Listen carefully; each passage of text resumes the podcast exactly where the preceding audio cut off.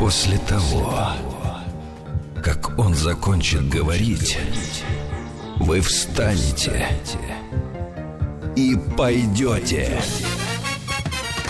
в кино. Сеансы Долина. Это надо видеть. Главное, чтобы места в кинотеатре были. А мы с радостью сходим в кино, особенно после того, как о новинках нам расскажет Антон Долин. Добрый день, Антон. Здравствуйте. Привет, друзья. Э, На этой неделе, на самом деле, ну, не то, что ничего нет, э, что смотреть. Фильмов э, более чем достаточно. Вот я пытаюсь сейчас сосчитать. Э, 11 фильмов новых выходит. Но э, я посмотрел их не все, я посмотрел те, которые выглядели наиболее перспективные, многообещающие. И надо сказать, что тоже у меня не осталось ощущения каких-то шедевров, которые ни в коем случае нельзя пропустить. А, Я, конечно, про них расскажу с удовольствием, но э, действительно неделя такая слегка провисающая. Если на прошлой у нас э, вышел волшебник э, этот самый страны Оз, который на самом деле Оз великий и ужасный, он уже гребет лопатой деньги. Я не знаю, ну у нас, как всегда, все позже происходит. Не знаю, какие данные по сборам в России, если они есть, наверное, не окончательные. Но в мире очень успешно, особенно в Америке. Ну, как бы, с другой стороны, у нас даже уже не все э, и не все дети читали «Волшебника из грудного города», а, э, в Америке все знают. Это э, базовая сказка такая. ну да, э, главное. главное. Собственно, я стал думать, вот главное, а не единственная ли она вообще вот такая вот, вот такая основополагающая сказка в американской культуре. Ведь американская культура, ну она, поскольку англоязычная, она очень сильно подписывается, подпитывается английскими сказками. В Англии сказок, э, как всем известно, дикое количество, и Алиса в стране чудес, э, и Питер Пен, если говорить о литературных сказках, есть сказки как бы народные. Вот на следующей неделе выйдет Джек Покоритель великанов, он же Джек Бобовое зерно. То это тоже английская сказка, фильм, разумеется, американский. То есть э, английские сказки, плюс братья Грим, плюс э, Андерсон, всякие интернациональные, они подпитывают и Диснея, и любых других э, сказочников от кино. А есть ли в кино и в литературе американской сказка хотя бы до какой-то степени сравнимая с волшебником страны Оз? Вообще хоть одна? Нет, ты знаешь, я сейчас вот стал ковыряться, там, э, псевдоэрудицию свою решил показать. У них есть... ска- Они просто для внутреннего употребления. Допустим, сказки... Есть у них такой персонаж, как Джонни Дрискол. Вот. Это вот там чуть, чуть- ли не в школах учат. Но у, у него нет внешнего потребления. Ну, ты знаешь, э, я не знаю, что это за персонаж, я этого не читал, но есть... э, это а- в определенной степени это моя специальность. Я писал когда-то э, и диплом, и диссертацию по э, повести сказки. И советской, и заграничной. Советская, как всем известно, в большой степени загранично родилась из разных ремейков. И Александр Мелентьевич Волков там был не на последнем месте.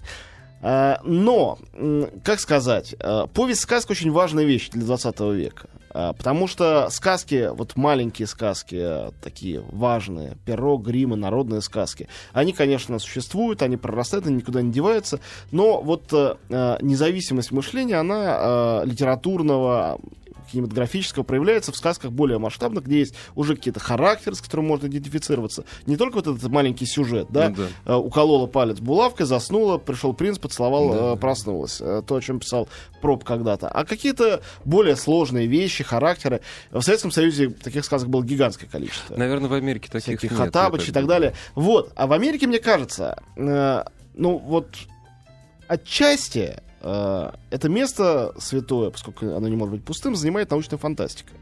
Ну, э, некоторые ее пласт. Звездные войны, например. Да? Там нет литературной основы, но вот Звездные войны это основополагающая сказка, которую все дети тоже там знают. Более-менее все.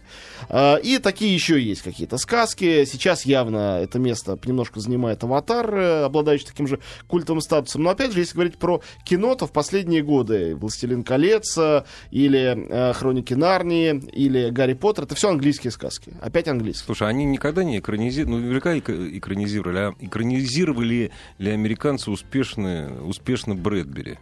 Или это, в общем, успех Брэдбери Да больше нет. европейская история? По-моему, единственная успешная экранизация Брэдбери на моей памяти это фильм Трюфо э, 451 по Фаренгейту. То есть это чисто европейская авторская история.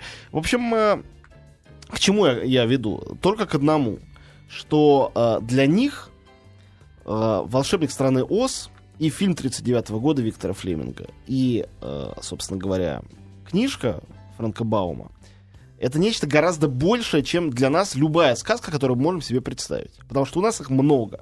У англичан их много, у скандинавов их много, у немцев их много. А у американцев есть, по сути дела, одна своя американская сказка, которая дико американская по всему своему пафосу, Потому что история перехода из, казалось бы, скучного вот этого вот Канзаса, где какие-то пыльные бури, где все черно-белое, вдруг в волшебную страну возможностей – где маленькая девочка может стать э, э, как бы повелительницей всей этой страны, а ярмарочный шарлатан, что и происходит в фильме «Ос великий и ужасный», может стать великим волшебником, это же, э, в общем-то, описанная в сказке Американская американская мечта. мечта, совершенно верно. Да. Это чисто американская идея. И, кстати, вот эта единственная сказка, точнее, это вот история, она же вот подтверждает твои слова, прошу прощения, что я тебя перебил. У него же прекрасный экспорт какой. Элтон Джон поет про смерть принцессы на тему песни «Дорога из желтого кирпича». Желтый кирпич — это дорога только оттуда. То есть это Конечно. мировая Мгм. история стала, да. Ну, ты говоришь о Брэдбери. Брэдбери уже известно, что он тоже Да, был да, да, фанатиком, Да, э, да. обожал Франка Да, Баума, и да. все марсианские хроники на этом Да, построены. да. То есть и фантастическая история американского кино и отчасти литературы тоже базируется на «Волшебнике страны Оз». Настолько это важная история. Я сказал про «Аватара». Вы помните, что, говорят, э, э, что говорит полковник, встречая новобранцев в самом начале фильма, э, когда они из космического корабля выходят, Выходят, на планету да, Пандора. да, Он говорит, да. вы уже не в Канзасе. Вы уже не в Канзасе. Первое, да. что он говорит, цитата из «Волшебника страны Оз». То есть, э, э, меня уже просто ряд людей э, спросили, а что это за хрень какая-то, вот какой-то Оз великий ужасный, почему все его смотрят-то? Ну, наверное, лучше всего быть американцем, чтобы это понять и почувствовать. Или очень любить эту культуру и понимать. Но а, вот если вы немножко с этой культурой знакомы, вы такой вопрос задавать не будете. Вам будет сразу очевидно, что при всех минусах кинематографических этого фильма он не может не попасть э, вот совершенно в яблочко. Да. Ну, а нам здесь э, нужно идти на ОЗ? Ну, я уже ужасный? говорил, еще раз повторю, я просто мы об этом говорили неделю назад, но я с удовольствием скажу еще раз. Э, Мне кажется, что это фильм для двух целевых аудиторий. Их всего две. Ну, хорошо, третью добавим с оговорками. Первое, это семейная аудитория, это дети и их родители. Все равно это детская сказка, очень яркая, красочная, с летающими обезьянами, с э, колдуньями, с фокусами. Ну, с какого возраста? Да, с любого. Ну, У меня смотрела моя племянница, которой 4 года. И только вот исполнилось. Или даже еще не исполнилось. Не помню, Ей нравится сейчас будет. попкорн, наверное. А, нет, ей понравилась фарфоровая куколка и многие другие вещи, которые она видела на экране. А попкорн ей родители не купили и правильно сделали. Вот, а, значит, а, вторая аудитория это а, киноманы. Те, кто любит и знает тот фильм. На самом деле в России мало кому известный. Потому что там очень много очень тонких цитат, отсылок. Это здорово сделано. Невозможно не оценить. И третья аудитория, как я сказал, с оговорками, это фанаты американской культуры, просто всего американского. Будучи фанатами всего американского, они могут любить вестерны и быть равнодушными к сказкам, им все равно, возможно, это не понравится. Хотя элементы вестерна там тоже есть, опять же. Вот, ну ладно, давайте от Оза отойдем, к этой неделе все-таки перейдем, хотя я убежден, что на этой неделе Оз у нас останется во главе бокс-офиса, и никто его не э, победит, и это, опять же, логично и правильно. На этой неделе у нас э, ряд каких-то картин, которые выглядят достаточно э, сомнительно, но тем не менее, наверное, людям будет любопытно хотя бы узнать об их существовании. Я их сам не видел. А, назову это. Есть две эротические картины. Одна Мгм. называется «Секс и ничего лишнего». Прекрасное название. А, разумеется, придуманное русскими прокатчиками. В оригинале все гораздо скромнее. И фильм «28 спален». А На самом деле 28 гостиничных номеров. Видимо, это слишком длинно Ну, как это... Да. И это история любви, по-моему, замужней женщины к мужчину, у которого тоже какие-то есть обязательства. Я не смотрел фильм, не буду ничего про него рассказывать, просто я вам говорю, что это есть. Так же, как скажу о наличии фильма «Неуловимые», э, ремейк старого боевика, какие-то там десантники с кем-то дерутся, явно что для молодежи, Крис Хемсворт э, в одной из главных ролей. Наверное, это тоже для какой-то конкретной аудитории будет хорошо, но вряд ли это кино для общего, всеобщего применения. Вот. э, И для подростков выходит фильм «Таймлесс. Рубиновая книга». Тоже я еще не успел посмотреть. Я э, схожу, видимо, в четверг сына поведу. Это очередная после э, «Сумерек», не к ночи быть помянутой, и «Голодных игр» и других каких-то вещей. Очередная франшиза литературная, подростковая. Это тинейджерская история, тоже любви каких-то девочки и мальчик, которые путешествуют во времени. Вот. э, То есть н- на тоже... То есть для тех, кто любит «Сумерки», как раз... мне кажется, что это из этой области, но я не видел, опять же, это все только предположение. Теперь о тех фильмах, которые я видел, о которых я расскажу чуть поподробнее. А, пункт номер один. Фильм, который э, точно привлечет общее внимание, хотя мне не очень понравился. Фильм называется «Умопомрачительные фантазии Чарли Свона Третьего». Ну, тоже название длинновато. Мне кажется, это длинное, Но цепляющее вполне запоминающееся такое, да. название. Это одна из лучших вещей, которые в этом фильме есть. Честно. Что это такое? Это э, режиссерская работа, вторая, по-моему, по счету. Э, человек по имени Роман Коппола. Роман Коппола это сын Фрэнсиса Форда Коппола, как можно догадаться. И не хочу говорить гадостей про то, что там э, как бы природа отдыхает на детях. Дело тут не в отдыхе. Наверное, действительно с таким папой великим довольно трудно существовать, конкурировать, вообще быть э, режиссером. Поэтому Роман Коппола чаще пишет сценарии. Вот для симпатичного королевства полной луны, например, он был соавтором сценария. Он вообще хороший тусовочный человек, живущий в Нью-Йорке. Э, но только бы лучше он не режиссировал бы фильмы, потому что не очень у него это получается. Фильм «Умопомрачительные фантазии Чарли Свона Третьего» — это попытка э, сделать новую версию вот такого вот «Быть Джоном Малковичем», только без сюрреализма. Тут тоже много сюрреалистических формально вещей, но в реальности просто режиссер пытается своей камерой проникнуть в голову главного героя, понять, о чем он там думает, э, о чем, что он себе там представляет. История очень простая. Э, Он великовозрастный, ну такой мальчик без возраста. Антон, я Да. прошу, мы просим прощения. Давай вот про эту историю через 30 Да, секунд, если конечно. можно. Сеансы Долина. Мы остановились на истории. Да, э, итак, «Умопомрачительные фантазии Чарли Свона Третьего», фильм Романа Коппола. Э, главный герой э, бездельник, э, креативщик, как-то принято у нас сегодня. Значит, э, якобы графический дизайнер. В основном он, э, конечно, ничего не делает, э, тоскует по девушке, которая его бросила. И, судя по всему, совершенно правильно сделала, потому что, э, хотя она такая же была инфантильная, как он, потому что он в свои там э, от 40 до 50 лет отказывается взрослеть, отказывается о чем-то серьезно думать. Вот. э, И он э, весь фильм там горюет о своем разбитом сердце. Ничего там больше особенно не происходит. Но иногда появляются его друзья, его сестра, его психоаналитик, он с ними со всеми общается. А, Принцип э, фильмов э, вот этого круга э, младшего Коппола, Вес Андерсон и так далее, он очень прост. Собирается несколько хороших людей, друзей, и они вместе тусуются, заодно включая камеру, чтобы сделать из этого фильм. Огромное количество людей, которым нравится виртуально хотя бы присутствовать при этой тусовке, они ставят этому лайки, ходя в кинотеатр. Значит, э, а, Пока не очень ладно. как-то. ну, а, в главной роли мужчина, который может многих, э, я думаю, соблазнить и привлечь к этому далеко не прекрасному фильму, это Чарли Шин. Мы редко видим его на большом экране, мне кажется. А, По-моему, он тоже дебашир какой-то. ну, да, не без того, но это не имеет э, никакого отношения к его актерским статям, талантам. Он действительно одаренный человек. Я очень люблю его хотя бы за фильм, два фильма «Горячие головы» и другие какие-то. Был фильм «Погоня» очаровательный. То есть, сколько там, 10-15 лет назад у него были чудные всякие картины. И серьезные фильмы тоже, конечно, были. Вот, но э, э, здесь он э, никак не выходит за рамки этого своего амплуа, такого обаятельного проказника и негодяя. Вот, э, а вокруг него всякие симпатичные люди, в частности, Джейсон Шварцман, человек из этой же тусовки, Билл Мюррей, который с ними со всеми тоже дружит, э, Патриша Аркет, тоже, кстати, замечательная актриса, редко довольно снимающаяся в последние годы. Поэтому, если вам интересно просто посмотреть на компанию хороших людей, которые занимаются ерундой, то э, фильм «Умопомрачительные фантазии Чарли Свона Третьего» — это идеальное для вас зрелище. Там в самом начале герой представляет себе, как он э, получает э, э, всемирный приз за... э, как бы это сказать, чтобы меня из эфира не выгнали. Ну, за, за лучшую херню. Ну да. Best bullshit.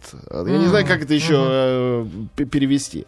Вот. В принципе, этот фильм весь мог бы получить, мне кажется, приз э, за... Только, конечно, может возникнуть вопрос, почему за лучшую. Вот, но... Или все-таки за херню второй, Да, степ- да, втор- да. второго Трудно места, да. А, следующий фильм этой недели, который мне гораздо больше понравился, хотя он скромнее в 40 раз, может, потому он мне больше и понравился. Называется «Тревожный вызов». Это триллер. Чистый триллер, чистый жанр. А, с довольно чисто, хорошо придуманным, хотя стандартным сюжетом. Маньяк похищает девушку, а, значит, э, девицу совсем молодую. Она а, в багажнике автомобиля пытается дозвониться по номеру 911, дозванивается.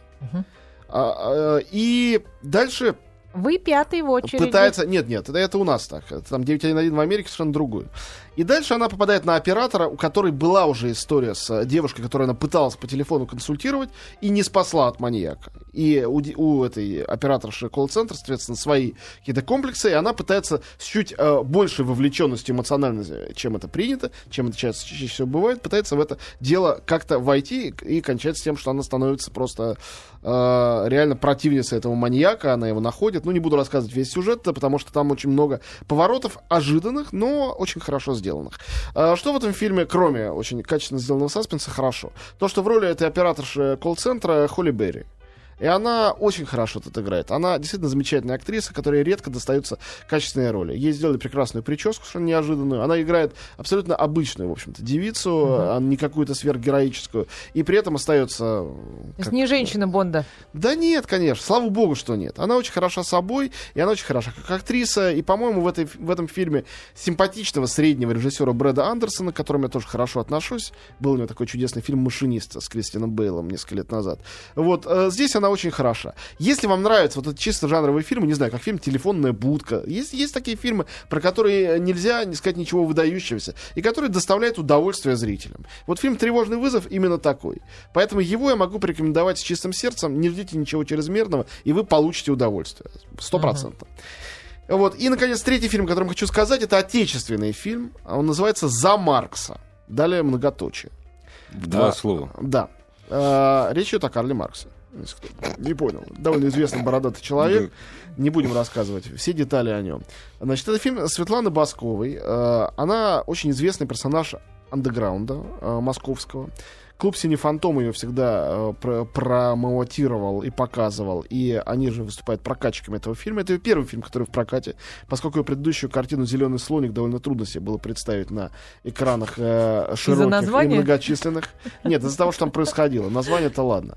Ну, не будем рассказывать, Да, не и надо, портить не- не э, надо, зрителям да, аппетит. да. А, ну, это была радикальная картина. За Маркса более обычная. Это, в принципе, это социалистическое э, кино, а, рассказывающее об абсолютно актуальных проблемах, а, о рабочих, которые где-то в провинции пытаются организовать независимый профсоюз и побороться с толстосумом, который владеет заводом. Все персонажи, и рабочие, и толстосум, который играет Владимир Епифанцев, живописный, все они там даны очень карикатурно. А, то есть это э, гротескная такая вот такие окна роста, а, да, социальная реклама за марксизм и против капитализма. И э, на самом деле этот схематизм спасает фильм, потому что он становится приемом, и мы перестаем ждать какой-то правды характеров. Да, там есть у рабочих на этом заводе киноклуб, они все не, не пьют практически ничего, кроме чая. Ходят в киноклуб, смотрят там Гадары, обсуждают, э, э, значит, свою сознательность. Наверняка и такие рабочие тоже бывают, и, может быть, это ближе к реальности, чем какие-то наши стереотипы. Но, безусловно, э, придумать не то что три, а хотя бы одну причину, по которой широкий зритель должен пойти и посмотреть этот фильм, это будет довольно сложно. Если вы патриот отечественного кино, если вы социалист, коммунист, марксист, и вам интересно, Или как, рабочий. как альтерна... Или ра- рабочий, да, не знаю. Ну, вот это А, вряд ли. Вот это трудно, да. Я думаю, что они на другие фильмы ходят. Хотя, кто знает.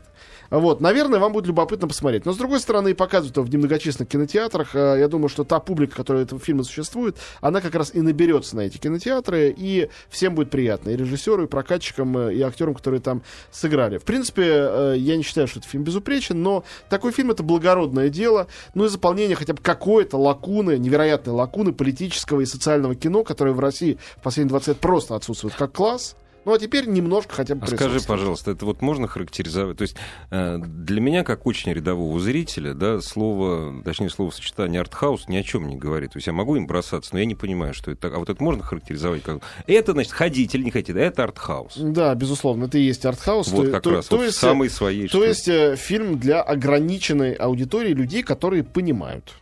Антон Долин на маяке через э, пару минут вновь. Толпа дальних родственников здесь в студии, пока Ивановых нету. И э, сейчас главный гость этой студии, конечно, Антон Долин. А, Антон, вопрос из Мурманской области для тебя. Скажите, давай. пожалуйста, а уходил ли Антон Долин когда-нибудь посреди фильма из кинотеатра? Лично я так и не смог переселить себя и досмотреть «Возвращение мушкетеров». Как у вас? Ну, э, я открою страшную тайну, которая, возможно, заставит многих возненавидеть меня навсегда. Я так и не посмотрел фильм «Возвращение мушкетеров». И более того, я... Не пришлось уходить за Да, так до сих пор и, и не знаю, чего я лишился, но как-то вот живу и ничего. Но вот кинокир- кинокритик может уходить из кинотеатра? Ну, э, мо- конечно, может, э, но как бы не должен. Так, так бы я ответил на Да, этот в любом вопрос. случае. Нет, да, я да. ухожу периодически, и я не знаю ни одного коллеги, который никогда бы не уходил, э, и много уже это все наблюдал. Ну, во-первых, э, мы очень часто смотрим фильмы на фестивале. То есть ты уходишь с одного фильма, чтобы попасть на Совершенно другой. верно. Фестиваль это когда в течение дня иногда приходится посмотреть 5-6 фильмов, причем некоторые из них смотришь не потому, что хочешь. Например, интервью с какой-нибудь звездой, которая снялась в какой-нибудь ерунде. Бывает, что я захожу, смотрю 40 минут, понимаю, что у нее там за роль, что она делает, и спокойным сердцем ухожу, если мне этот фильм не интересен. Бывает и другое. Тогда ты не знаешь, что в финале. Э, Не знаю, и мне плевать. Ничего, Абсо- Абсолютно нормально. вообще никаких э, нету. Значит, э, другой пример. Те же самые... Ну вот, что такое критика? Для, каждый для себя определяет сам. Все работают в разных изданиях критики. Кто-то пишет просто для себя. Кто для себя, тем просто, да, они идут, э, смотрят. Если им не подходит этот фильм, понимают, что не получают удовольствие, то какой смысл досиживать до конца? Я, например, обозреваю мейнстрим на телевидении, здесь на радио, я рассказываю о тех фильмах, которые выходят в широкий прокат. Предположим, на фестивале я смотрю какой-нибудь фильм, который не выйдет в наш прокат. Нет никакого прокатчика. Я понимаю, что, какой-нибудь, не знаю, тайский пятичасовой загадочный фильм. Я на него иду, потому что мне все любопытно. Если мне нравится, я смотрю. Если мне не нравится, какой смысл мне сидеть до конца? Зачем? То есть есть э, несколько категорий фильмов, которые критику, обозревающему информационный процесс, необходимо смотреть. Это прокат, да, для того, чтобы когда ну, там звонит, пишет тут какой-нибудь слушатель, э, читатель, говорит, вот на такое, идти или нет. Я должен посмотреть до конца, чтобы понять, хорошо это или плохо. Э, Вторая категория это премиальные фильмы, которые, э, может быть, не выходят в прокат, но на фестивалях, на Оскарах где-то они делают историю кинематографа. Э, Безусловно, их тоже я досматриваю до конца всегда, даже если очень не нравится. И третья категория то, что я смотрю для собственного удовольствия. И это я, конечно, смотрю до конца. И для этого И это такое тоже есть. Довольно часто. Вот. У меня есть любимый режиссер, один из любимых режиссеров, Мануэль де Оливейра, португальский режиссер, которому 104 года. А, у меня полное собрание его, я часто смотрю, пересматриваю фильмы. Ни один его фильм никогда не был в российском прокате. И вряд ли будет. Но мне очень нравится его смотреть. Ну, то есть, э, э, а, бывает, что на том же самом фестивале есть фильмы известных режиссеров с известными актерами. Конечно, на них идешь. Это информационный повод. А вот есть что-то вообще непонятное. Режиссер, дебютант, актер никому не известно. Идешь, любопытно. Может казаться хорошим чем-то, может казаться ерундой. Если ерунда, то какой смысл досиживать до конца? То есть любопытно, любопытно, не любопытно, все. Да, до свидания, конечно. Вот ответ на ваш вопрос. Да. А, ну что, друзья, я хотел, э, воспользовавшись тем, что еще сколько-то у нас минут осталось, а фильмов э, каких-то выдающихся на этой неделе, а, о которых мы не сказали, кажется, больше нет. а, Чуть-чуть, м, ну, не то что в погребальной какой-то интонации, а в э, спокойной, даже, можно сказать, деловой. Вспомните о нескольких людях, которые в течение очень короткого промежутка времени, двух недель, наверное, ушли из жизни. Э, те люди, которые были крайне важны и вообще для культуры нашей, и для кино в частности. Я насчитал четверых. Это Алексей Герман старший, это Герц Франк, это Борис Васильев, который ушел из жизни вчера, и, э, конечно, Андрей Панин, которого сегодня хоронят. А, люди абсолютно разных поколений и разных взглядов. Наверное, можно сказать, что Борис Васильев и Алексей Герман это люди разных поколений, да, Конечно, потому что конечно. Васильев был все-таки фронтовиком и из этого. Здесь дело даже уже не в возрасте, ну хотя и возраст, но они из, из разных миров вообще. Да, абсолютно, именно так. Вот, э, и, конечно, дело не только в э, какой-то горечи, которая, естественно, возникает, э, когда умирает талантливый человек, он уходит э, и больше не присутствует в том пространстве, в котором присутствуем мы, э, или не присутствует в нем активно, там фильмы какие-то остаются, конечно.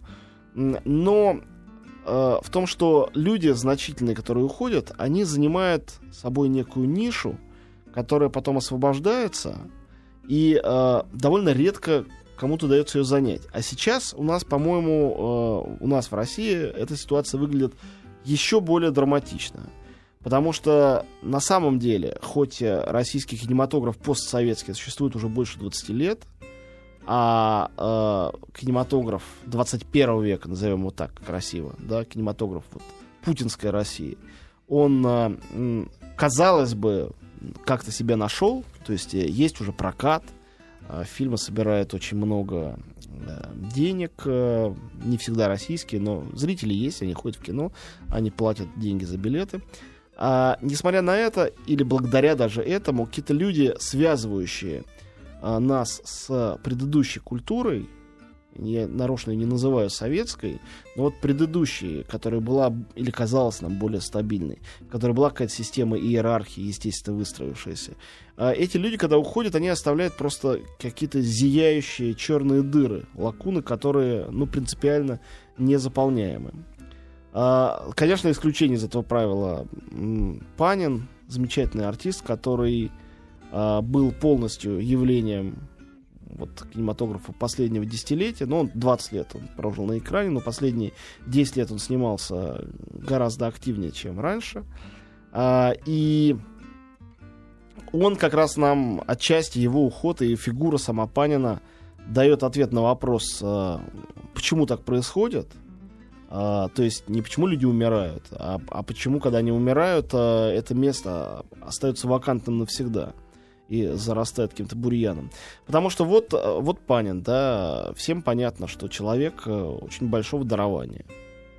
Ну, это, по-моему... Ну, это не оспаривается никем. Ну, это, это более-менее очевидно, да. Не оспаривается даже теми, кто... Знаешь, вот есть люди, вот, вот они смотрят фильм, вот фильм сам не нравится, вот эстетика не нравится, но человек понимает, что это актер, там, если не великий, то большой. Так вот именно, то, о чем ты говоришь. Э, парадоксальная ситуация. Актер, который прожил все-таки не 30 лет, а 50, и который снялся все-таки не в 10 фильмах, а в 74, оставляет по себе какие-то роли, которые мы помним, которые мы видели, и не остается никаких фильмов, которые заслуживают всерьез того, чтобы попасть, ну, хотя бы даже в этот вот жалкий курс, который сейчас составляется, там, фильмы, которые нельзя не посмотреть. Нет ни одного фильма э, за 20 лет, оказалось, он вообще во всех снялся, в каких мог которые вот нельзя, нельзя не, посмотреть, которые не, нельзя не знать. Этого нету.